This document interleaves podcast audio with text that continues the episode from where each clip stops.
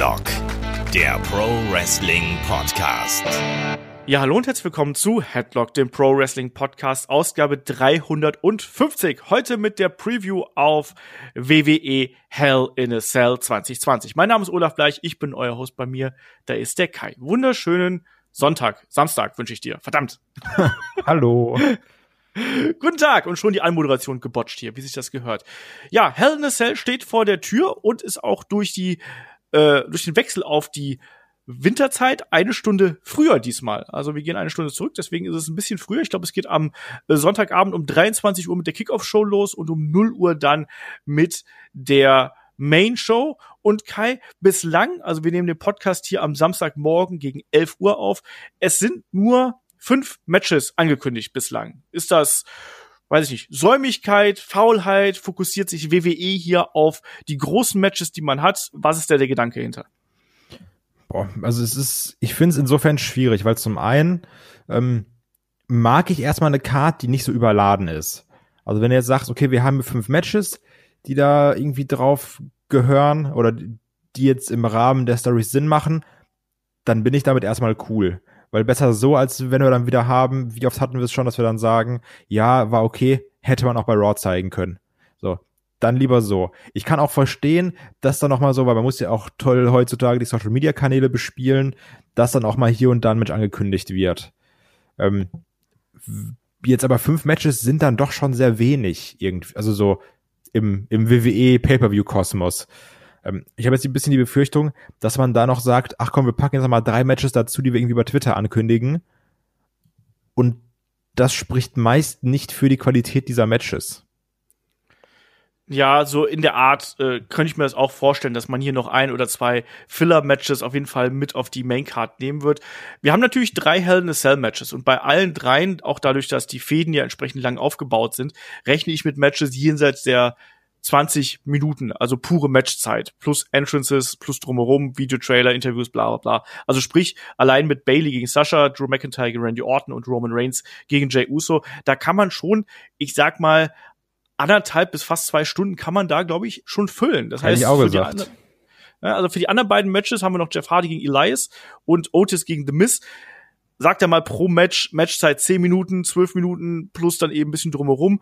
Und dann bist du schon bei deinen zwei Stunden 30, zwei Stunden 40 äh, irgendwo. Wenn du dann vielleicht noch ein Segment mit reinbaust, wir haben bei Raw die Konfrontation zwischen dem Hurt Business und dem Fiend und Retribution gesehen. Vielleicht baut man da noch irgendwie ein bisschen was ein. Ich meine, Hell in a Cell, irgendwie passt das ja auch ganz gut zum Fiend. Vielleicht auch noch paar andere Geschichten, die man damit einwerfen könnte. Ähm, könnte ich mir halt eben vorstellen, aber für den Moment eigentlich, auch wenn fünf Matches wenig sind, ich glaube, dass man hier auch einfach probiert, diese großen Geschichten, die man hier hat, und das muss man ganz klar sagen, alle drei Hell in a Cell Matches, das haben wir in den Vorjahren so ein bisschen immer kritisiert, dass die finden im, es gibt Matches, die finden im Hell in a Cell statt, einfach nur weil jetzt gerade Hell in a Cell ist. Das ist hier in dem Fall tatsächlich nicht so und ich glaube, ähm, alle drei haben wirklich auch das Potenzial, hier richtig klasse Matches zu werden, weil die Kontrahenten, die sich da gegenüberstehen, die haben schon bewiesen, dass da äh, ordentlich Substanz und Qualität hinter ist. Oder wie siehst du das? Mm, ja, eigentlich schon, aber Roman gegen Jay müsste nicht zwingend im Käfig sein. Also, das, also ja, da ist auch Intensität drin, aber an sich hätte auch ein I Quit Match gereicht, wenn man mal ehrlich ist. Und das ist jetzt nur ein Hell in a Cell Match, weil Hell in a Cell ist. Finde ich nicht, aber ja, also ich hätte, also, ich hätte diese I Quit Regel hätte ich nicht unbedingt haben müssen, sage ich ganz ehrlich. Ich hätte auch einfach nur ein Hell in a Cell äh, hätte ich auch genommen. Ja, aber, aber du musst ja bedenken, wenn du ja. I Quit sagst, dann nimmst du seine Ehre. Und darum geht's hier, dass jemand seine Ehre von seinen Gegners Ehre nimmt. Deswegen I Quit Match. Ja. Ähm, trotzdem finde ich aber, man kann das hier absolut so machen. Aber wir wollen auch jetzt gar nicht schon mal jetzt hier so in die äh, äh, in die Match-Analyse gehen, da kommen wir gleich noch zu. Und ich würde sagen, wir starten einfach hier mal den Rundown, oder? Wie gesagt, wir haben fünf Matches auf der Card. Äh, wir fangen nicht beim Main-Event an, sondern wir fangen erstmal etwas weiter unten an. Kickoff-Show ist zum aktuellen Stand dieser Podcast-Aufnahme noch nicht äh, announced worden, genauso wenig wie äh, andere Matches, die irgendwie noch auf die Karte rutschen könnten. Ich habe auch die ganze Zeit den WWE Twitter-Kanal im Auge, muss ich dazu sagen. Und bis jetzt hat sich noch nichts getan. Äh, insofern warten wir da einfach mal ab. Ich gehe davon aus, dass noch das eine oder andere Match gerade für Kickoff-Show, ähm, da wird noch was dazukommen und im Zweifelsfall sind es dann doch wieder die Usos oder New Day, die in irgendeinem belanglosen Tag Team Match ihre Titel verteidigen oder äh, du meinst Street Profits? sonstige Geschichten. Ja, was habe ich gesagt? Die Usos. Ich, ja. ich glaube, die sind dieses Mal woanders beschäftigt. Das ist richtig. Ähm, genau, die Street Profits meine ich natürlich. Du hast vollkommen recht. Dann starten wir doch hier mal mit einem Match, äh, ja, was eigentlich für dich wie gemacht ist. Es ist natürlich der Kampf zwischen Otis und The Miz und da geht es um das äh, Money in the Bank Köfferchen. es gab die Gerichtsverhandlung bei SmackDown und obwohl Otis ja eigentlich sich ganz gut geschlagen hat hier, wo er sich äh, per Law and Otis selbst verteidigt hat. Tja, am Ende war es dann doch das Geld, das Richter JBL hier überzeugt hat. Und es gibt ein Match zwischen The Miz und Otis und ja, erstmal, wie gefiel dir die Gerichtsverhandlung, Kai? Weil das war ja die Storyline äh, zwischen den beiden hier in den letzten Wochen. Also ich muss sagen, ich hatte da schon wirklich Spaß mit. Also irgendwie, ähm, ich fand, da waren ein paar schöne Gags drin. Ich fand auch toll, dass Ron Simmons dabei war. Klar, Teddy Logan, eh immer geil, den Kollegen zu sehen. Ähm, so hier und da paar schöne Sachen, auch so, auch irgendwie die Zeugenaussage von der Aska fand ich ganz witzig, wenn ich ehrlich bin. Ähm, und das hat irgendwie an sich Spaß gemacht. Ich sehe auch gerne ähm, Miss und Morrison zusammen, weil ich, ich, ich mag's diese, also dass du siehst, die nehmen sich halt komplett nicht ernst. Und das finde ich jetzt irgendwie toll. So, die haben, die haben eine ganz eigene Chemie zusammen.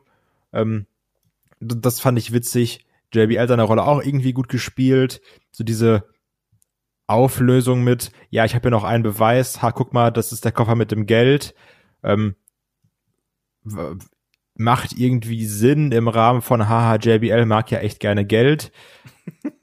Fand ich dann aber irgendwie auch so ein bisschen zu, zu stumpf. Also es war so dieses, ja, eigentlich wollen wir das Match machen. Jo, alles klar hier. Also das, das, das war so uncharmant gelöst, meiner ja. Meinung nach. Ähm, und ja, es macht Sinn, dieses Match auf die Karte zu packen. Das ist ja auch eine Fehde, die jetzt seit mehreren Monaten geht. Trotzdem bin ich kein Fan davon, wenn man um seinen Koffer kämpfen muss. Ja. Generell, das ist das, was ich so aus dieser Fehde rausnehme. Ich finde, dass die Bedeutung des Money in the Bank Koffers hier doch schon ein bisschen degradiert wird. Ne? Sei es jetzt mit dieser Lunchbox-Geschichte, sei es jetzt mit dieser Gerichtsverhandlung oder auch mit dem Ganzen, was da im Vorfeld passiert ist. Also auch, dass man dann bei Raw ja nochmal die guten Otis hier gesehen hat als den äh, Gran Gordo, den alten Luchador hier. Ähm, ist halt auch so ein bisschen Altmännerhumor. Sag ich dir ganz ehrlich, so ein, hey, da ist ein, ein, dicker Typ unter einer rosa Maske, hey, ist doch voll witzig. Und geben wir eben noch eine Luchador-Musik dazu. Ähm, das war nicht so meins. Jetzt diese Gerichtsverhandlung fand ich in Ordnung irgendwo, aber habe ich mir auch ein bisschen witziger vorgestellt. Ich, ich mochte da am besten äh, oder am liebsten diese Geschichte mit diesem ähm, eingebauten äh, Soundeffekt, der immer wieder kam und dann also, hä, was, woher kommt das? Das fand ich ganz witzig. Ansonsten war es dann eben ein bisschen in die Fresse. Es war ein typisches äh, WWE Comedy-Segment der besseren Art, sage ich ganz ehrlich. Ich hab, haben wir schon sehr, sehr viel Schlechteres gesehen. In meinen Augen haben wir aber auch schon sehr viel Besseres gesehen. Aber ich sehe es eben trotzdem so, dass hier so diese Sache mit dem Money in the Bank Koffer, das ist mir ein bisschen zu verspielt. Und der Money in the Bank Koffer hat ja dann doch so ein bisschen eigentlich einen ernsthafteren Anstrich in der Vergangenheit gehabt. Der hat Champions und hat Legenden gemacht und Karrieren gemacht. Und jetzt hier daraus so eine Art kleinen Comedy-Skit zu machen, den man über ein paar Wochen zieht, weiß ich nicht, ob man das unbedingt so haben muss, äh, trotz der netten Gags, die dabei gewesen sind. Und auf der anderen Seite muss man halt eben auch sagen, Miss und Morrison und Tucker sind ja auch jetzt zu äh, Raw gedraftet worden, Otis weiterhin bei SmackDown. Das Segment findet bei SmackDown statt. Auch das ist ja so ein bisschen hokey irgendwie auf eine gewisse Art und Weise. Aber Kai, was versprichst du denn jetzt davon? Also wie geht das weiter? Gewinnt ähm, Miss jetzt den, den Koffer, nimmt den mit zu Raw und ja, wartet dann ab auf seine Gelegenheit hier äh, einzucashen? Mm, das ist eine gute Frage. Also, weil ich glaube, wir sind uns einig, dass wir nicht sehen, dass Otis gegen Drew McIntyre, Randy Orton oder Roman Reigns eincashen wird. Das wäre ein bisschen komisch, wenn er einer dieser Typen dann vom, vom Caterpillar gepinnt wird. Obwohl es sehr witzig wäre für den Moment. Ähm, muss aber auch sagen, The Miz, so cool ich ihn auch finde und so gerne ich ihn auch mag, und er auch irgendwie so von der Art her ein typischer Money in the Bank Kofferträger ist, ist er ja trotzdem auch gerade so, ich habe ja gesagt, ich mag die beiden zusammen bis und Morrison, aber ist ja trotzdem auch eigentlich eher eine Lachnummer, ne? Wenn du jetzt an die Sache mit Braun Strowman denkst, immer dieses Yo, ganze Zeit am Wegrennen und irgendwie nie wirklich wichtige Siege einfahren, äh, dann kriegen sie nochmal vom Autos aufs Maul. Also die, die sind jetzt ja auch nicht so die Gefahr schlechthin, ne? Wenn du ehrlich bist. Also ich, ich also ich, ich glaube irgendwie dieser Money the Bank Koffer, so man muss auch bedenken, wir haben noch ungefähr acht Monate Zeit, ne? Mhm. Aber Stand jetzt mit den aktuellen Champions sehe ich da eine ganz, ganz blöde Sackgasse. Fühlt sich so ein bisschen so an, ne? Also, dass da eine zu große Diskrepanz zwischen Herausforderern und Champion da wäre, ne? Weil natürlich, du hast gerade Leute angesprochen, egal ob es jetzt äh, Drew McIntyre, Randy Orton oder Roman Reigns, Jay Uso, klammern wir jetzt mal aus, ich glaube nicht, dass er den Titel gewinnen wird, aber die Main-Event-Riege ist ja da aktuell relativ gesettelt, sowohl bei Raw als auch bei SmackDown. Und da gehören immer weder Otis noch The Miz irgendwie dazu. Also klar, dafür ist der Koffer ja auch da, ne? Also der Koffer ist ja da, dass jemand, der sagt, okay, ich bin jetzt gerade nicht on top und dann gehe ich da hin an, an diese Spitze. Du musst ja auch bedenken, es geht ja nicht nur darum, dass dann derjenige auch den anderen besiegt durch diesen Koffer, sondern der ist dann halt auch Champion. Und ja. das ist so das Ding. Also klar, The Miz sehe ich da auch irgendwie, aber trotzdem ist er ja kein ernstzunehmender Wrestler grad, wenn er ehrlich bist.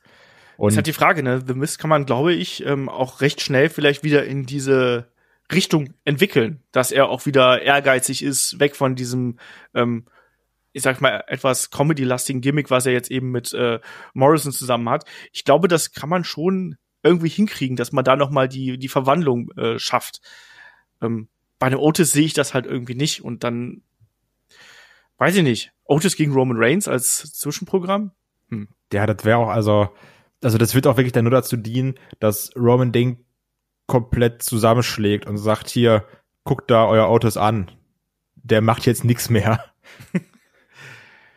Ja, und wie geht dann hier das Ding aus? Mm, boah, also ich glaube, wir sind uns einig, dass das Match ganz, ganz viele Eingriffe haben wird, oder? Ja. Da wird nochmal eine Mandy rauskommen, da wird nochmal ein Tucker rauskommen, da wird nochmal Morrison rauskommen. Ähm, das wird richtig hin und her gehen. Ich kann mir auch sogar vorstellen, dass die Feder noch ein bisschen gezogen wird, also oder dass, dass ein The Mist dann durch die Q gewinnt, was weiß ich, so, dann Vielleicht sogar wird er von einem, von einem Tacker umgehauen und dann, ach, scheiße, ey. Boah, das ist so schwer zu tippen, ne? Ich sag einfach mal, dass Otis gewinnt, weil das ist meine Bauchentscheidung. Okay. Weil es auch einfach traurig wäre, dem Mann den Koffer zu geben und dann zu sagen, yo, wir haben einfach absolut kein Vertrauen in dich, tschüss. Ja, ja. Das ist das eine. Ich glaube aber tatsächlich jetzt einfach mal, dass man hier äh, The Mist den Koffer geben wird. Der kommt jetzt hier irgendwie durch mit seiner miesen Art. Und vielleicht äh, war er der, der Intrigant bis jetzt. Ja, die haben ja auch dafür gesorgt, dass Mandy Rose zu Raw gedraftet worden ist und ähm, Otis ja drüben geblieben ist bei SmackDown, obwohl er jetzt als äh, Gran Gordo äh, ja natürlich auch bei Raw theoretisch antreten könnte, was auch, äh, naja. Lassen wir mal so stehen. Draft Split, ähm, oder? Mega. Ja, super, super Idee, ja, dass man das auch so konsequent durchzieht. Aber hey, ist eine Maske, das ist wie, wie äh, Mr. America damals. War auch nicht Hulk Hogan, ne? durfte auch wresteln. Ähm, nee, aber ich kann mir tatsächlich vorstellen, dass man hier vielleicht irgendwie sowas versucht und vielleicht ja sogar, dass man, dass man eine Mandy Rose noch mal gegen einen Otis turnt aus irgendwelchen äh, von jetzt auf gleich Gründen, ähm, dass sie nicht mit dem mit dem äh, Witz zusammen sein möchte, sondern lieber mit einem äh, seriösen Ringkämpfer wie The Miss. Walter. Nein, aber ich tippe jetzt einfach mal auf The Miss, auch einfach um äh, hier was anderes äh, zu sagen. Ich bin mir auch super unsicher, wie wo man hier in diese mit dieser Storyline hin möchte, ob man überhaupt irgendwo hin möchte, ob man das überhaupt aktuell schon weiß, wo man damit hin möchte. Und deswegen sage ich, dass man, glaube ich, mehr Möglichkeiten mit einem The Miss hätte als mit einem Otis. Und das ist jetzt mein Hauptargument, weshalb ich sage, wir geben das äh, The Miss und dann sieht man erstmal weiter, dass man da vielleicht äh, ihn entsprechend bei Raw aufbaut, vielleicht auch so ein bisschen aus dem Tag Team rausholt und dann da als seriöse Herausforderung oder Herausforderer äh, wieder präsentiert, der er ja durchaus sein könnte. Also The Miss äh, erinnere ich mal an die Zeiten als IC-Champion. Ähm, er hat ja durchaus seine Phasen gehabt, wo wir auch gesagt haben, Mensch, der ist so gut, der muss einfach in den Main-Event kommen und er braucht es eigentlich nicht. Aber jetzt, es wäre vielleicht jetzt an dem, an dem Punkt, dass man ihn vielleicht auch dann doch so einsetzen könnte, dass er da auch für gemacht wäre und bei einem Otis, der wäre natürlich dann ein bisschen der Gelackmeierte, aber ich sag auch mal, so richtig schaden wird's ihm auch nicht, weil letztlich lebt er ja von der Sympathie und er ist dann eben der, der sympathische Verlierer und äh, kann dann bei SmackDown frei von diesem Koffer quasi agieren erstmal. Und äh, ich glaube auch übrigens nicht, dass diese Geschichte schon ausgestanden ist. Allein auch durch die Trennung und so. Ich glaube, das wird sich alles noch ein bisschen weiter hinziehen. Jo. So, nächstes Match. Auch Knallerding. Ähm, Jeff Hardy gegen Elias. Elias ist zurück. Endlich. Wir, äh, was? Endlich. Habt ihr vermisst? ja. So ein bisschen. Also, bei Elias ist bei mir immer das Problem, ich vermisse ihn tatsächlich, weil so in seinen Segmenten und so, das ist immer alles äh, gut und witzig. Auch jetzt diese Sache mit dem Konzert fand ich auch gar nicht so schlecht, muss ich sagen. Also es war schon okay, auch wenn natürlich seine Schülerband, die er dabei gehabt hat, ein bisschen albern ausgesehen hat. Ähm, aber diese Storyline oder auf das Match gegen den Jeff Hardy, ich weiß nicht, da bin ich jetzt nicht so überzeugt von. Wie ist es bei dir? Nee, also es ist ja auch noch immer, das ist ja diese, die Weiterführung der Elias wurde überfahren Story von einem betrunkenen Jeff Hardy, die dann auch erstmal so ein bisschen versandet ist, aber hey, so wenn er einfach Bock hast, eine Hardy Story zu booken, sag einfach, ey, wisst ihr was? Der trinkt richtig gerne Alkohol. Immer. Und das ist dann erstmal die, die Grundlage der Story. Finde ich super cool. Kreativ. Ähm, hab auch übrigens super Bock, nachdem äh, das mit, ich weiß gar nicht, mit Samoa Joe und Jeff Hardy so war, mit Seamus und Jeff Hardy so war, jetzt einfach nochmal eine, so bitte auch einfach nochmal mehr Redemption Stories mit Jeff Hardy, cool. ähm, Problem ist auch, Elias ist natürlich auch einer, muss man sagen, da fehlt dann auch das Live-Publikum, ne? Weil das, das, das kann er ja unfassbar gut. So, da mit den Leuten Ja. umgehen, mit seinen Konzerten, dann ist er mal Face, dann ist er mal Heel und dann so und dann mal so. Ähm, und ich weiß, was du meinst, man vermisst immer so einen Elias, weil du sagst, yo, der hat so ein, so ein geiles Charisma und dann siehst du ihn im Ring und denkst dir, das sind halt Moves, ne? also da geht dann viel von diesem Charisma dann irgendwo verloren, das finde ich immer ein bisschen schade. Ähm, trotzdem muss ich sagen, das hier muss ein Elias gewinnen. So, der kommt zurück, der ein Sieg ist wichtig. Ähm, ein Jeff Hardy muss jetzt nicht zwingend gewinnen. So bringt ihm jetzt auch nichts. Also von daher, hier ein Elias den Sieg holen und dass er so ein bisschen Fahrt aufnimmt, oder? Ja, ich befürchte halt eben, dass man hier einen Jeff Hardy gewinnen lässt. Allein dadurch, dass ein Jeff Hardy ja zuletzt bei SmackDown ja übelst von Lars Sullivan auseinandergenommen worden ist.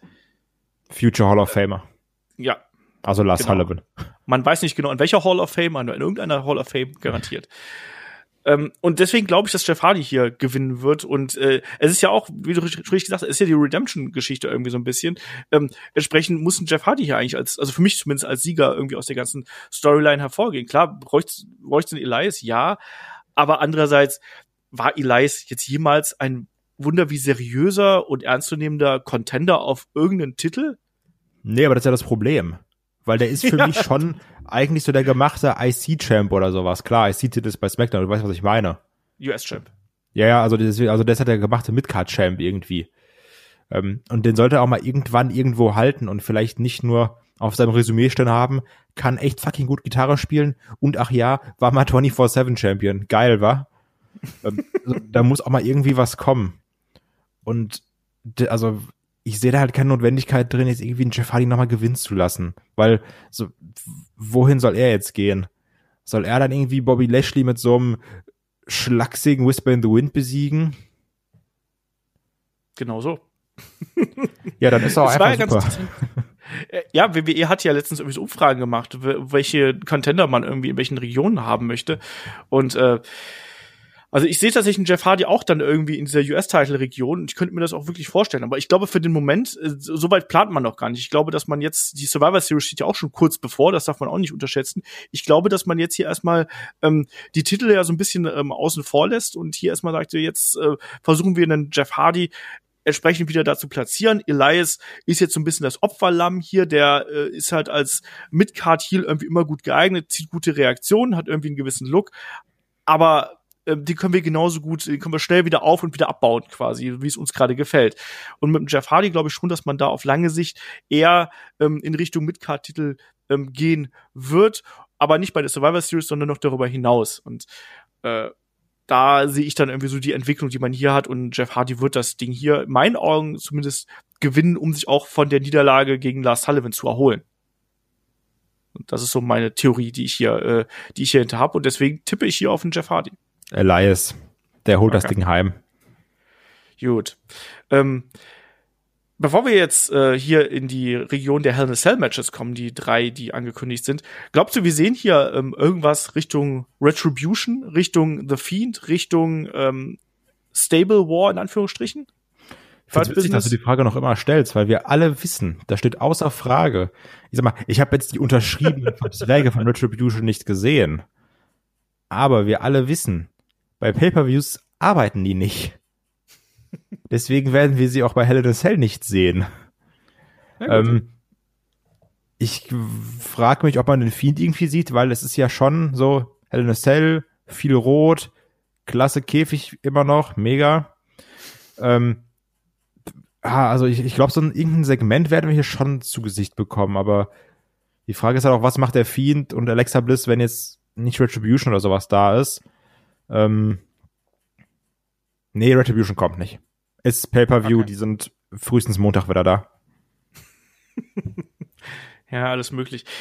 Ich fände irgendwie schön, aber irgendwie glaube ich halt auch nicht dran. Also ich kann mir vorstellen, dass wir vielleicht noch mal so eine, ähm, eine Promo oder sonst irgendwas vom Hurt-Business hier sehen könnten. Aber ansonsten weiß ich nicht, ich tue mich echt mit schwer, was man hier, was man hier noch äh, zusätzlich auf die Karte packen könnte, auch um so die Verbindung zu den Weeklies zu schaffen, um nicht überall komplett äh, so den Cut zu setzen. Ne? Auch ein AJ Styles könnte ich mir gut vorstellen, dass der noch mal sich zeigen darf mitsamt neuem Bodyguard irgendwie.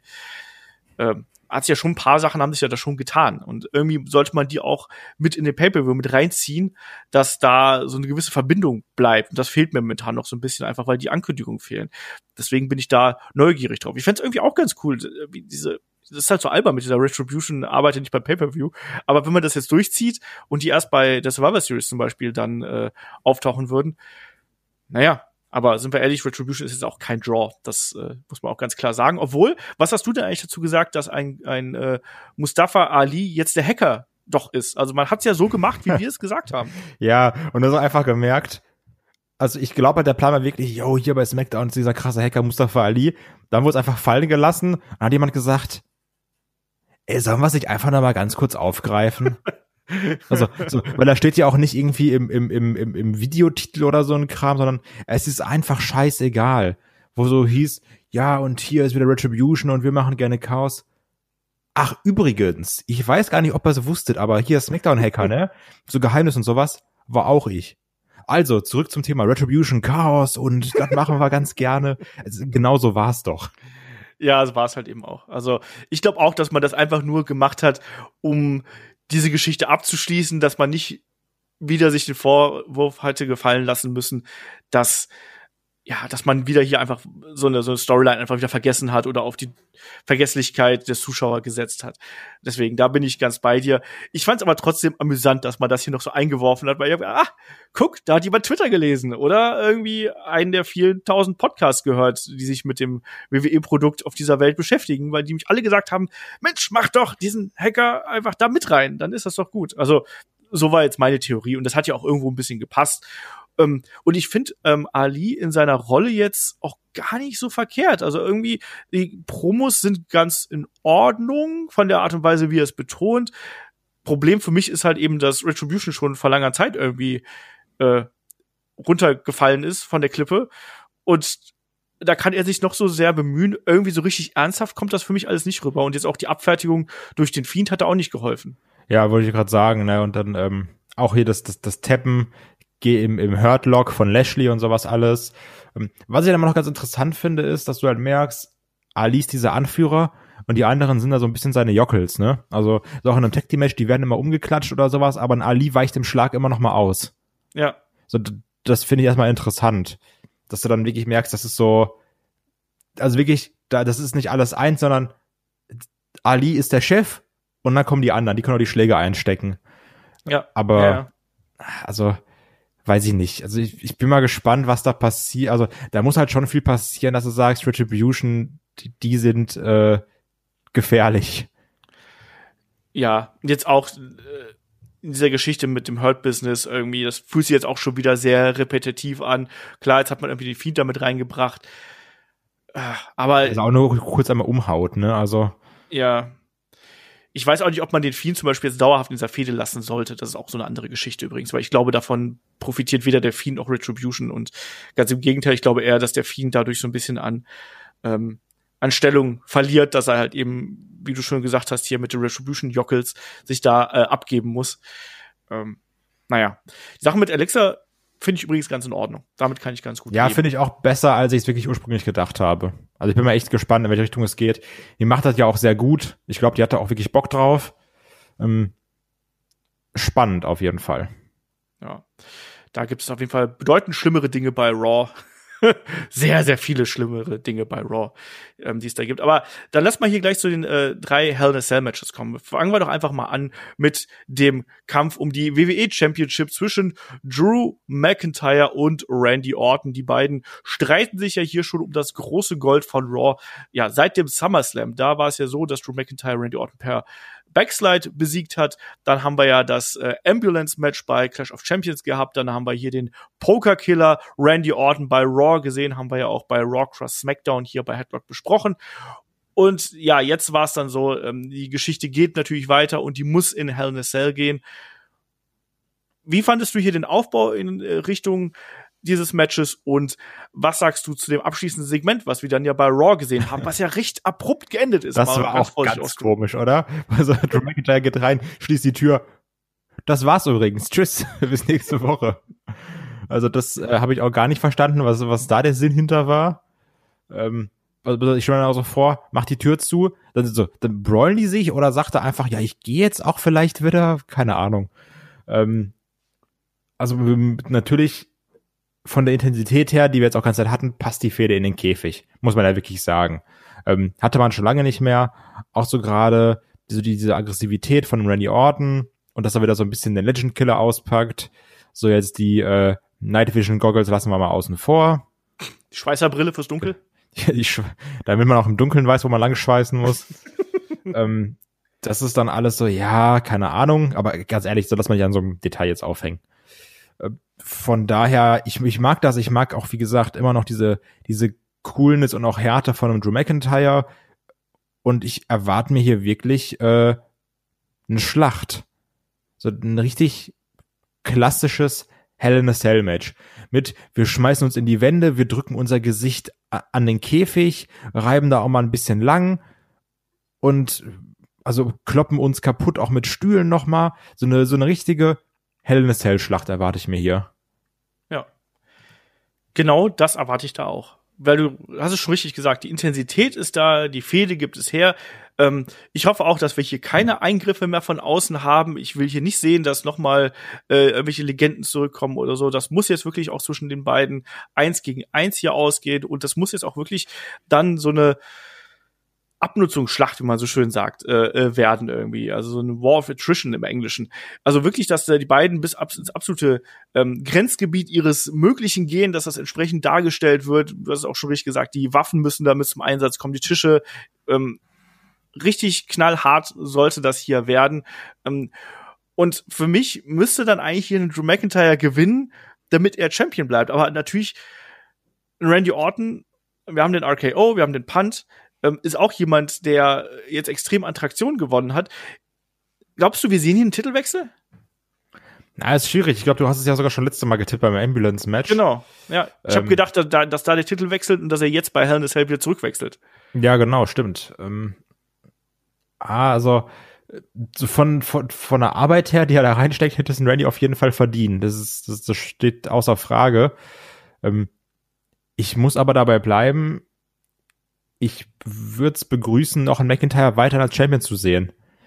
Ähm, weil, ja, klar, der hat jetzt viele gute Titelverteidigungen auch gehabt oder sowas. Aber er hat ihn halt auch eigentlich immer nur gegen einen und denselben verteidigt. Mhm. Also, weiß ich nicht, so gibt, ich würde auch mal gerne wissen, so was macht denn jetzt der WWE-Champion gegen einen anderen Gegner, gegen den er nicht schon dreimal gekämpft hat. Also nicht, dass ich die, nicht, dass ich die Fehde schlecht finde oder sowas, aber weißt du, was ich meine? Ich weiß, was du meinst, ja, ja klar.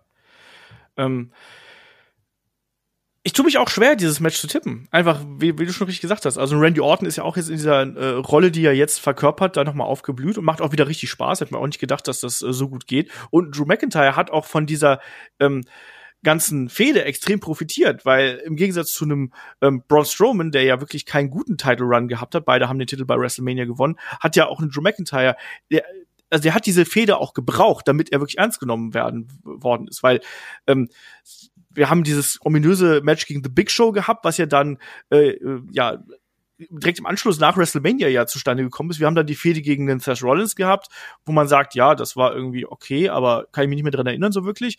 Es gab ein gutes Match gegen Bobby Lashley, was dann ins Nichts geführt hat. Und wir hatten auch natürlich äh, den Kampf gegen Dolph Ziggler gehabt, irgendwie bei Extreme Rules. Ähm, und auch da hat er dann eben das Ding verteidigt. Aber letztlich das war eher Beiwerk. Ich finde diese ernsthafte Fehde, die jetzt auch über sich über mehrere Monate erstreckt, gegen Randy Orton, das ist letztlich das, was diese Titelregentschaft dann zementiert in meinen Augen. Und ein ähm, Drew McIntyre muss hier eigentlich gewinnen, damit er wirklich dann legitimiert ist. Ich finde, er würde, wenn er jetzt hier verlieren würde, klar könnte man die Storyline noch weiterziehen, aber es würde sich dann irgendwie komisch anfühlen in, in meinen Augen. Also es wäre dann so, dass ein Drew McIntyre vielleicht doch nicht das allerletzte aus sich rausgeholt hat, vielleicht doch nicht diese absolute ähm, ja, absoluten Höhepunkt jetzt erreicht hat, dass er dann eben Hell in a Cell gegen Randy Orton gewinnt. Deswegen bin ich hier bei, bei Drew McIntyre, weil ich einfach finde, dass sein Title Run ähm, diese Krone braucht, diesen Höhepunkt braucht, und danach kann er verlieren, weil dann kann man immer sagen, hey, weißt du noch, diese geile Fehde gegen Randy Orton mit den Legenden, mit Hell in a Cell als Abschluss und so weiter und so fort. Und die Matches waren ja alle top und das erwarte ich jetzt hier auch. Und dass das der Höhepunkt ist und danach kann das dann irgendwie von mir aus auch ein Three-Way oder sonst irgendwas verlieren. Aber ich sehe ihn jetzt hier nicht als den klaren Verlierer in einem Hell in a Cell Match. Und das wäre dann ja die Konsequenz daraus. Und das sehe ich irgendwie nicht. Denn Randy Orton kann das besser verkraften, weil im Zweifelsfall Three-Way, Four-Way, RKO out of nowhere und auf einmal, oh, neuer Champion, kein Problem. Ja, das, das ist so ein bisschen das Problem dabei. Ähm, und also die Fehde muss auch so langsam abgeschlossen werden, finde ich. Ja, also zumindest jetzt zwischen den beiden. Ja, ja, genau. Ähm, also, weil sollte man da einen Punkt machen und dann, dann muss man eben schauen, wie man äh, weiter mit dem Titel verfährt wo es da eben hingeht. Aber ich weiß nicht, wie, wie, wie siehst du die Chancen von Randy Orton, dass er hier einen Titel holt? Ja, also schon eigentlich sehr gut, ne, wenn du mal ehrlich bist. Also sonst hättest du ja auch beim Ambulance-Match nicht auf ihn getippt. Ähm, also ich kann hier beides, beides kann, also ich, ich, ich sehe beide als, als Titelträger da, nach diesem Match. Ähm, nur für mich persönlich würde ich einfach lieber Drew McIntyre sehen. Aber also, das kann hier ein Randy Orton genauso gut gewinnen wie ein McIntyre. Ja, ja, ja, das sehe ich ganz, ganz ähnlich und äh, bin auf jeden Fall hier auch gespannt drauf, was die beiden äh, dann hier im Hell in a Cell abliefern werden. Ich mochte auch übrigens diese Promo, die einen Randy Orton im Ring gehalten hat, jetzt bei Raw, wo er noch die ganzen Hell in a Cell Matches Revue hat passieren lassen, wie die ihn verändert haben und so. so da habe ich den besiegt, da habe ich den besiegt. Ja. Und ja, das, das, das mochte ich. Ich fand es auch sehr gut, auch wenn er selbst gegen die Leute, gegen die er verloren hat, also ein Undertaker zum Beispiel, wo er gedacht, ja hier, ne, da habe ich mir den Respekt erkämpft und solche Geschichten. Also äh, nee, das war schon, das war schon alles gut. Das kann man äh, so machen und werden da mal sehen, wie es ausgeht. Also wir tippen beide auf Drew McIntyre, aber Randy Orton kann man hier auch nicht komplett außer Acht lassen. Yes. So, zwei Matches haben wir noch. Ähm, machen wir weiter mit dem Match zwischen Bailey und Sasha Banks um die WWE SmackDown Women's Championship. Auch hier ein Hell in a Cell Match. Und der Vertrag ist endlich unterschrieben. Und wir haben jetzt hier die beiden ehemaligen äh, besten Freundinnen, die Golden Role Models, endlich in einem großen Match gegeneinander. Ist das jetzt schon das Blow-Off-Match, was wir hier bekommen?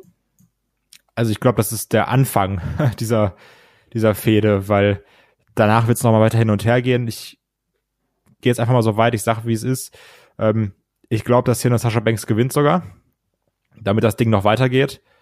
Ähm, weil, warum? Also klar, laut WWE-Logik kannst du einfach sagen, ja, Sascha Banks hat verloren.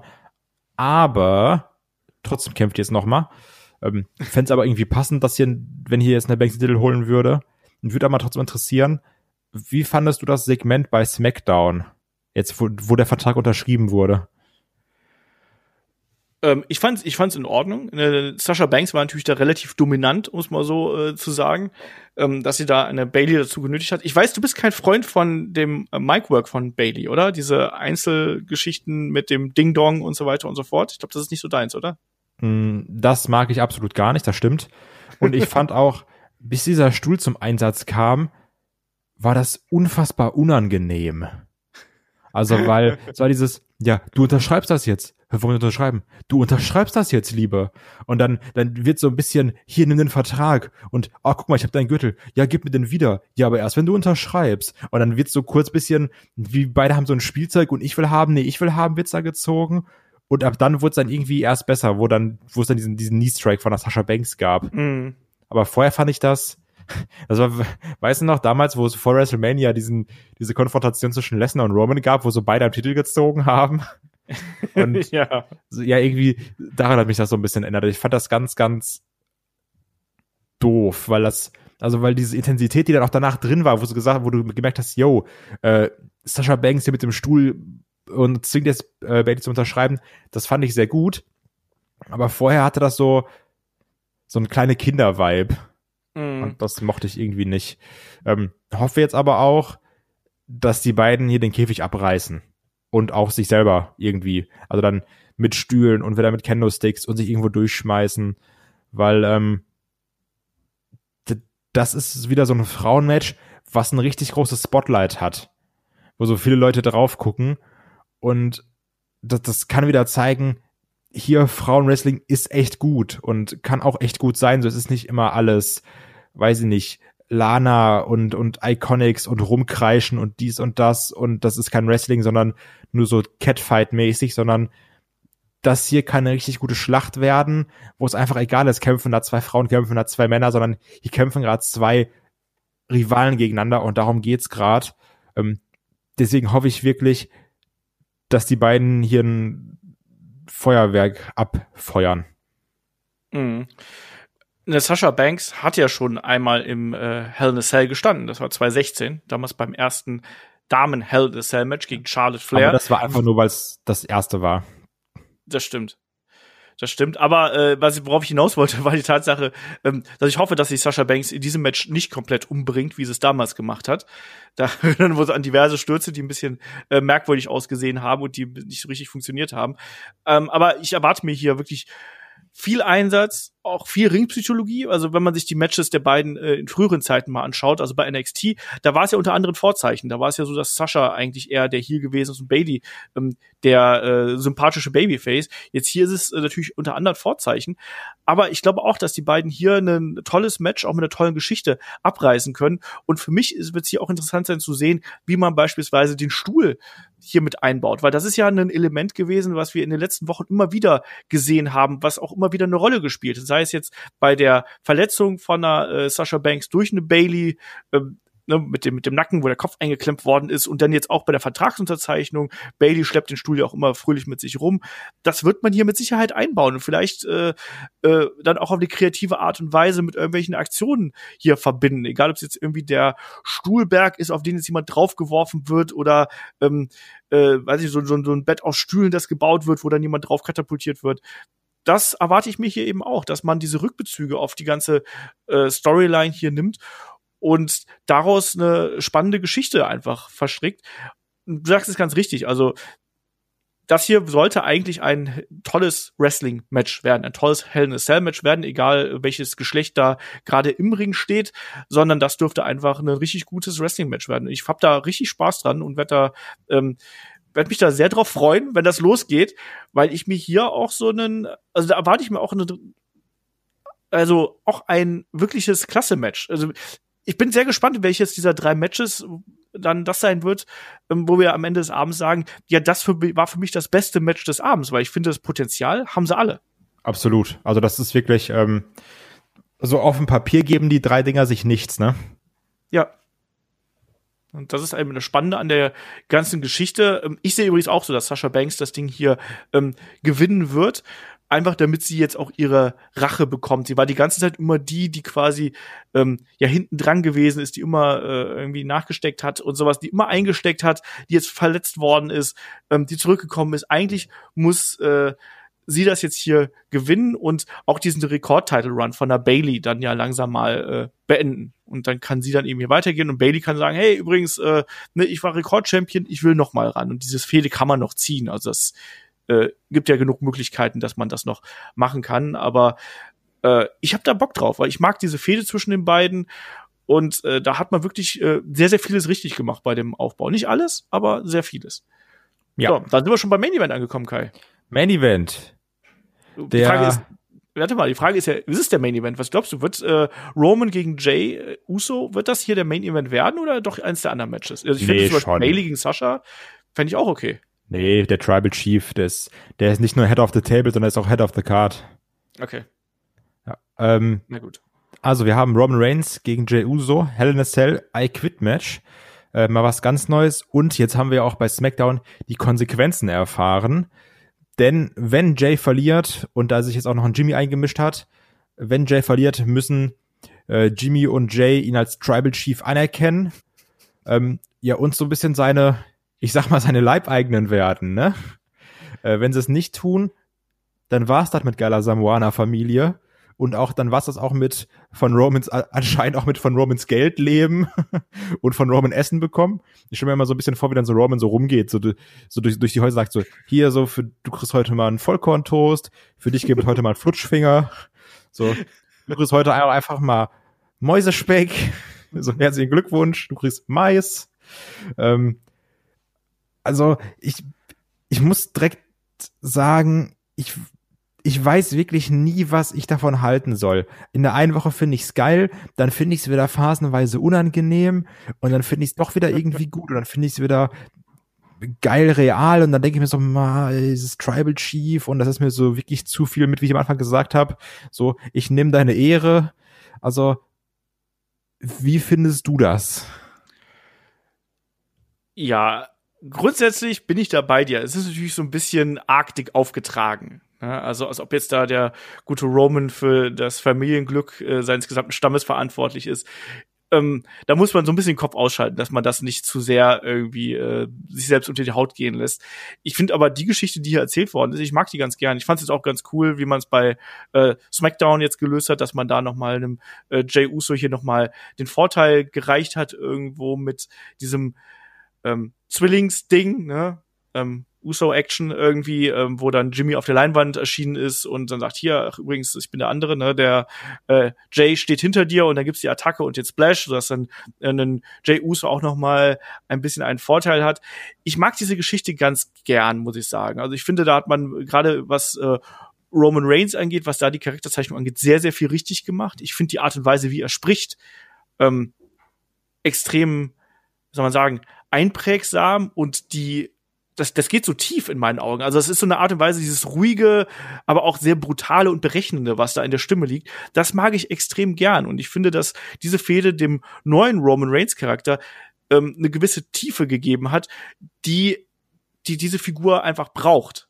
Und da akzeptiere ich auch, dass diese ganze Tribal Chief Geschichte und hier unsere Familie und das ganze drumherum, dass das schon so ein bisschen arg dick aufgetragen ist. Deswegen kann ich verstehen, dass man das ein bisschen schwierig findet. Ähm, andererseits sage ich aber auch, ähm, dass mich das trotzdem sehr, sehr ähm, packt irgendwo und dass ich das Match der beiden bei Clash of Champions sehr gemocht habe und ich glaube, dass wir hier einen Titelwechsel sehen, das erwartet niemand, sondern wir wollen alle eigentlich nur sehen, wie geht die Geschichte weiter, oder? Ja, also dass hier ein Jey Uso quitten wird, ja. Also ich frage mich halt, was bringt das für die Zukunft? Also, weil ist es jetzt so gut, wenn du zwei Typen, die ja eigentlich gar keinen Bock darauf haben, dann einem Roman an die Seite stellst? Oder sind sie dann auf einmal wie, wie gebrainwashed und sagen, ey, warte mal, das ist ja voll geil, Leute für Roman zusammenzuschlagen. Ähm, das ist so ein bisschen mein Problem. Und ja, in dieser Jay gegen Roman-Fehde macht's ja Sinn. Aber ich frage mich halt, ob man sich nicht so ein bisschen, wenn es dann auch mal irgendwann, keine Ahnung, gegen wen geht, sehr auf dieses Tribal Chief Ding einschießt. Weil ja. letztendlich, wenn er jetzt irgendwann gegen, äh, gegen den großen Main Eventer Otis kämpft, ich sag mal, Otis ist es ist es Latte, ob jetzt der Roman Tribal Chief ist oder nicht, ne? Ja. Ähm, ich, ich weiß, worauf du damit hinaus möchtest, dass natürlich diese Tribal Chief Story irgendwie äh, sehr für diese drei quasi gemacht worden ist. Andererseits, es gibt ja noch jemand anderes Bekanntes aus dieser äh, Familie, die man da auch noch mit reinwerfen könnte. Ich glaube, mit dem Gedanken spielt WWE auch noch ein bisschen. Also es gab ja schon längere Zeit Gerüchte, dass wir äh, Roman Reigns gegen The Rock bekommen können. Ja. Ich aber? verwette aber meinen Arsch darauf, dass man nicht sehr, sehr, sehr, sehr, sehr, sehr, sehr viel Geld ausgibt für einen The Rock bei Mania, bei dem keine Fans da sind. Auf gar keinen Fall. Auf absolut gar keinen Fall. Weiß nicht. Wie musst du ja die Dinger verkaufen? Ja, aber also, ne. also die, die, die, werden, die werden jetzt nicht so ein The Rock im Thunderdome auftreten lassen. Ja, ich weiß, Thunderdome läuft nur bis da unter der Vertrag, aber du weißt, was ich meine. Also die werden jetzt nicht, weißt du? Ja. Ist ja auch noch nicht 100% genau klar, wie das mit WrestleMania äh, ablaufen wird im kommenden Jahr. Ähm, also ich stelle das einfach nur mal so zur Diskussion. Also ich fände, das wäre eine äh, spannende Entwicklung. Allein, ich glaube auch, dass wie dieses Stockholm-Syndrom, was du gerade als Brainwashed irgendwie angesprochen hast, ich glaube, dass wir genau das bekommen werden. Ich glaube, dass Jimmy und Jay erstmal am Anfang sagen, ah ja, hm, äh, wir wollen das nicht und wir wollen hier nicht die Lakaien sein, die Vasallen, was auch immer ähm, wir die dann auch darstellen werden. Ne? Aber ich glaube, dass sie dann vielleicht irgendwann an den Punkt kommen werden, dass sie merken, so ja, unser Leben ist dadurch besser, unsere Familien geht's dadurch besser. So, und vielleicht gibt es nicht jeden Tag nur Mäusespeck, sondern auch mal einen Lachs. So genau, auch sein. schönen Lachs. Ja. Und Aal obendrauf. So, da wird ordentlich auch mal der Lachs gebuttert dann äh, bei den Usos. Kehrt das Facepaint dann noch zurück? Oh, ich hoffe nicht. Weil du, du musst dann ja auch, du musst, dann musst du auch leben, ne? Dann, dann ja, ist jetzt ja nichts mehr mit, mit äh, hier Uso Penitentiary, sondern ist jetzt auch so, weiß ich nicht, Welcome to the Uso Tribal Luau oder sowas, um Sachen zu sagen, die nur ein AJ Styles sagt. ähm, ich hoffe nicht, dass wir das wieder kriegen mit dem Facepaint. Ähm, das das brauche ich nicht. Ähm, aber ich hoffe, dass wir die dunklen Usos wieder bekommen, also auch mit dem äh, mit den schwarzen Outfits und so und äh, diese äh, etwas größere Ernsthaftigkeit, die äh, wünsche ich mir dann schon und auch diese Härte, diese damals. Ihr habt jetzt im aktuellen Match of the Week habt ihr Usos gegen äh, The New Day besprochen, also diese Usos von 2017, die waren halt richtig geil. Also die waren ich, hart. fand ich hm? Die waren hart. Genau, und genau das erwarte ich mir dann eben auch von, von äh, den beiden. Und ein Roman, der, der muss ja gar nicht so viel machen im Endeffekt, sondern er darf dann irgendwie seine, äh, darf die beiden dann vorschicken und wenn es dann nicht mehr reicht, dann kann er dann eben dran. Ich glaube, dass wir hier ein samoanisches Heel Stable äh, sehen werden. Und das wird dann erstmal äh, die dominante Rolle hier bei SmackDown spielen. Und an dem können sich dann ähm, diverse Gegner aufreiben. Auch wenn jetzt zum Beispiel so ein Daniel Bryan gesagt hat, nee, er ist jetzt erstmal bei, äh, ähm, er will ja IC-Champion werden. Wir haben jemanden wie einen Big E, der hier in der ähm, Außenseiterrolle so ein bisschen ist, den man aufbauen möchte. Das wäre auch eine Möglichkeit, wo man sagen könnte, ja, hier, dann gehen wir über diesen Weg. Ähm, weil auch die haben ja eine gemeinsame Vergangenheit dann auch Richtung WrestleMania oder wo auch immer gibt es einige Möglichkeiten, in denen man hier äh, was machen könnte. Äh, ich bin da, ich bin da sehr gespannt drauf, was man, was man damit, äh, was man damit vorhat. Das ist mein Plan. Also mein Plan ist hier, dass wir dieses äh, Heel Stable bekommen, dass hier ein äh, Jay Uso verlieren wird. Ähm, auch die hier ist ja die Frage, weil ein I Quit Match ist ja auch schon wieder ein bisschen problematisch, ne? Weil klar, ein Roman hat jetzt hier äh, bei SmackDown ja in dem Match gegen Braun Strowman einen neuen Finisher vorgeführt, die äh, den Guillotine Choke. Aber Guillotine ist eigentlich auch jetzt nicht wirklich was, wo man I quit ruft, wenn man da drin steckt. Ähm, die Usos haben jetzt nicht wirklich irgendwelche Aufgabegriffe. Wie siehst du das? Wird das einfach hier so, so ein Gewaltklopp-Ding? Ist es am Ende so, dass vielleicht dann doch ein äh, also wird jemand gefesselt und dann wird er mit Kendo-Sticks bearbeitet? Wie läuft das? Witzig, an sowas habe ich auch gedacht. So ein bisschen, bisschen Xavier Woods, ne? Bei äh, auch Hell in a Cell. Genau. Ähm, ja, ich glaube halt schon, dass es irgendwie ist. Ähm, jemand, also auf jemanden wird irgendwie eingeprügelt oder sowas und dann, keine Ahnung, so sag I quit oder ich schmeiß dich vom Käfig. Also, also ich glaube, dass es schon irgendwas Großes sein wird und vielleicht nicht mal zwingend ein Aufgabegriff. Das denke ich mich auch. Also ich denke, erst wird eine Aktion sein, es wird irgendeine, ich nenne es mal, Gewalttat sein, die wir da sehen werden, angedrohte Gewalt, ähm, ähm, die dann da irgendwie zu der, äh, zu der Entscheidung ähm, führen wird. Für mich, also ein Roman Reigns wird hier noch nicht den Titel abgeben. Und ich nee. sage auch mal ganz knallhart. Und ein Jay Uso ist jetzt auch nicht gerade der Vorzeige-Titelträger, den man hier irgendwie haben sollte, sondern nee. ähm, der Star bei SmackDown ist eindeutig Roman Reigns und der sollte momentan auch noch den Titel halten. Und, äh, alles andere ist dann, wäre dann schon sehr, sehr überraschend, sagen wir es mal ganz vorsichtig. Ja, unterschreibe ich. Ja. Und ich fände übrigens auch, auch Roman Reigns jetzt mit dieser Persönlichkeit gegen den ähm, Daniel Bryan, auch wenn der lieber auf den IC-Titel gehen möchte, offensichtlich, da hätte ich auch irgendwie Bock drauf. Muss ich mal so sagen. Für mich ist okay Kevin Owens, weiß ich nicht. Mal gucken. Gibt ja ein paar Möglichkeiten, die man da hat. Ähm, ja, und was sind jetzt so deine, deine generellen Erwartungen hier an Hell in the Cell? Also ich hoffe wirklich, dass wir jetzt nicht noch irgendwie drei Matches bekommen, weil ähm, ich sage jetzt mal, außer Jeff Hardy gegen Elias steht jedes Match so ein bisschen für sich. Also weil wir würden jetzt lügen, wenn wir sagen würden, bei Autos gegen Miss ist nicht auch eine gewisse Spannung drin, ne? Weil man eben nicht weiß, wer kommt jetzt. Also man muss halt sagen, der Gewinner hat halt immer noch einen Sure-Shot auf den Haupt, auf einen Haupttitel. Also das ist schon ganz wichtig, was man da gewinnt. Ähm, von daher gehen so diese Matches mit so einer gewissen Spannung irgendwie rein. Man sieht ja auch daran, dass man nicht wirklich weiß, wer kann wie wo gewinnen. Klar, bei einem Roman gegen einem Jay ist irgendwie klar. Ähm, da, da ist ja auch eher so, dass das Wie die Frage. Bei den anderen zwei Hell in a Cell Matches, da kann viel passieren, so da können beide als Sieger hervorgehen. Ähm, also ich glaube, wir haben ja eigentlich schon eine ganz gute Card, gerade mit diesen drei Hauptmatches. Ähm, das kann echt spannend werden, sondern dann kannst du noch die zwei anderen Dinger da so mitten reinschmeißen, so als Auflockerer. Ähm, ich habe da schon Bock drauf. Und das Ding wird ja dann doch schon irgendwie, zumindest was so die nächsten Wochen angeht, ähm, sehr wegweisend werden.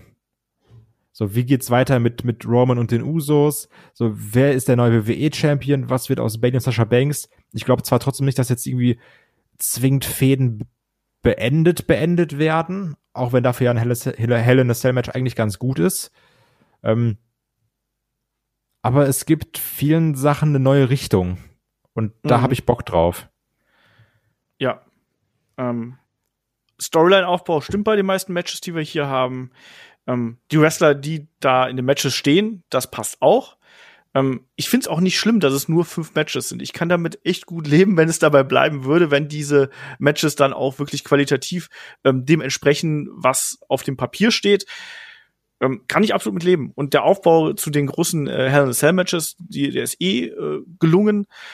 Und ähm, Deswegen, ich erwarte mir hier eigentlich auch einen, einen äh, recht guten Pay-per-View und ich hoffe auch, genauso wie du, dass man den nicht noch verwässert, indem man einfach da jetzt noch Segment, zu viele Segmente, zu viele äh, Unterbrechungen, zu viele Filler-Matches mit reinwirft, sondern manchmal, das sagen wir ja sehr, sehr oft, also ich will jetzt hier nicht so einen plötzlichen Vier-Stunden-Klopper haben, nur weil man jetzt noch meint, irgendwie noch ein paar generische äh, Six-Man-Tag-Team-Matches oder sonst irgendwas reinzuwerfen, sondern lasst das Ding ruhig mal nur zwei Stunden 40 gehen, zwei Stunden 50 vielleicht, oder zwei Stunden 30 von mir aus auch. Ja. Und dafür wirklich dann drei starke, lange Matches, plus dann eben die zwei Unterbrecher und dann eben vielleicht noch irgendwas ähm, zur Auflockerung irgendwo dabei. Dann bin ich vollkommen zufrieden damit und bin äh, erstmal recht positiv, was diesen Pay-per-View angeht, was nach den vergangenen Wochen, das muss man auch mal ganz klar sagen, eigentlich nicht ähm, zu denken gewesen ist, weil ich fand, dass die das WWE-Produkt in den letzten Wochen auch mit dem Draft das war schon alles nicht besonders geil, oder? Nee, das war alles eher äh, ein bisschen mau, wenn wir ehrlich sind. Also auch SmackDown stand relativ schlecht da. Ähm, ist auch viel Komisches passiert, so wo wir erst gedacht haben, Jonas Selina Vega kriegt noch mal ein Match und dann wurde so bei Raw reingeschmissen, und dann ist auf einmal Lana Number One Contender und dann wurde das auch noch mal direkt abgehakt. Also auch so viel irgendwie hin und her und dann werden die Tag Team Titel einfach so hier habt ihr eure, hier habt ihr unsere, viel Spaß damit. Ähm, da war viel Komisches in den Weeklies. Aber ähm, ich finde, dass man sich hier, gerade was die Hell in Sandwiches angeht, auf den wesentlichen und wichtigen Kern konzentriert hat. Ja. Das ist nämlich das Interessante eigentlich hier, dass man sagt, ja, das sind die unsere Hauptfäden quasi, das sind unsere Hauptgeschichten und die sind wie ich finde, ganz gut aufgebaut. Das Problem ist eigentlich aber, es sind halt eben nur fünf Matches. Wenn du mal so siehst, dass du ähm, pro Woche fünf Stunden Wrestling hast bei, äh, bei Raw und SmackDown und da kommen dann eigentlich nur fünf Matches dabei raus, wo du sagst, ja, da, da haben wir Bock drauf. Aber wenn die gut sind, ähm, lasse ich mir das gut gefallen und deswegen eben. bin ich da auch recht positiv gestimmt, was äh, Hell in a Cell angeht. Das restliche Produkt bei WWE bleibt echt ein eine große Baustelle, sagen wir es mal ganz vorsichtig. Das fängt bei äh, bei einem Lars Sullivan an und endet bei äh, Retribution und äh, ganz vielen anderen Dingen. Also ähm, ja, es ist es ist es ist kompliziert, gerade muss man ganz vorsichtig ausdrücken. Aber Kai, ich glaube, damit sind wir durch mit der Preview, oder? Haben wir's haben wir's. Ähm, wir liefern natürlich dann auch schnellstmöglich wieder die Review nach. Wahrscheinlich werden wir dann Montagabend podcasten. Dienstag erscheint der dann. Ähm, morgen am Sonntag gibt's noch eine Ausgabe von Head to Head, damit ihr da auch was zu hören habt. Und wenn ihr noch ein bisschen mehr von uns möchtet, dann schaut natürlich gerne bei Patreon bei Steady vorbei. Da haben wir aktuell die Helden aus der zweiten Reihe mit Brian Adams, mit Crush, meinem alten Kindheitshelden irgendwie dann besprechen. Ähm, der Shaggy und ich, wir haben jetzt in der kommenden Woche haben wir ähm, die nächste Ausgabe vom Magazin. Wir hatten No Holds Bart gehabt, unseren Laber-Podcast. Also wenn ihr da ein bisschen über Horrorfilme was hören wollt, ähm, da sprechen dann ähm, David, Chris und äh, Shaggy unter anderem drüber. Äh, wir haben jetzt auch noch ganz viele andere Sachen im Programm. Interview mit Stephanie Mace haben wir dabei, die jetzt ja äh, Tag Team Champion bei WXW geworden ist. Also schaut da gern vorbei mit äh, 5 Euro seid ihr dabei und habt vor allem auch noch Zugriff auf unfassbar viele ähm, extra Podcasts, also über 300 Podcasts, die mittlerweile im Archiv sind und wir liefern da stetig nach. Und damit sind wir durch, würde ich sagen. Kai, möchtest du noch etwas hier zutage bringen? Ich sehe es eigentlich auch, also vieles, was ich auch gesagt habe, war eigentlich Quatsch, weil ich glaube, hier im ersten Match des Abends gewinnt Otis und im letzten Match des Abends Cash und ein gegen Roman und ist dann der wahre Tribal Chief. Und dann versorgt er einfach den ganzen Stamm immer nur mit äh, Steaks. ein Träumchen wäre das. In dem Sinne, Dankeschön fürs Zuhören und wir hören uns beim nächsten Mal hier bei Headlock, dem Pro Wrestling Podcast. Macht's gut, bis dahin. Tschüss. Tschüss.